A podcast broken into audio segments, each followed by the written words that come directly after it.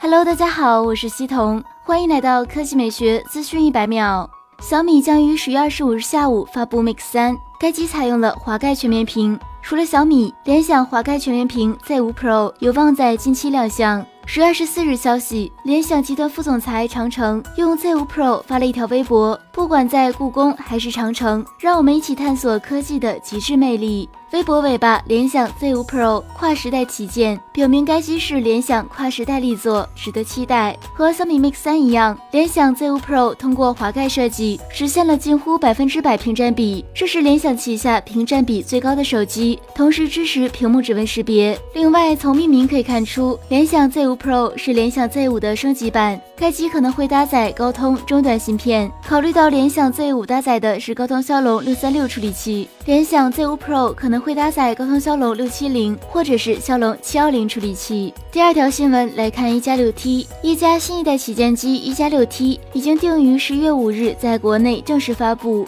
作为一加六的升级版，新机最大的变化就是采用了水滴全面屏设计，支持屏幕指纹识别。此前，该机型现身 Geekbench，型号为 OnePlus A 六零一三。十月二十四日，安兔兔也在其后台发现了一加六 T 的跑分成绩，搭载骁龙八四五处理器，屏幕分辨率为二三四零乘幺零八零，内置八 G 内存和一百二十八 G 机身存储，运行安卓九点零系统，综合跑分数据为二十九万七千一百三十二分。达到了目前骁龙八四五的顶级水准。根据安兔兔九月安卓手机性能排行榜显示，榜首依然是黑鲨游戏手机，平均跑分成绩为二十九万三千零九分。其次是魅族十六以及 LG 游戏手机。照此来看，一加六 T 是目前跑分最高的骁龙八四五手机。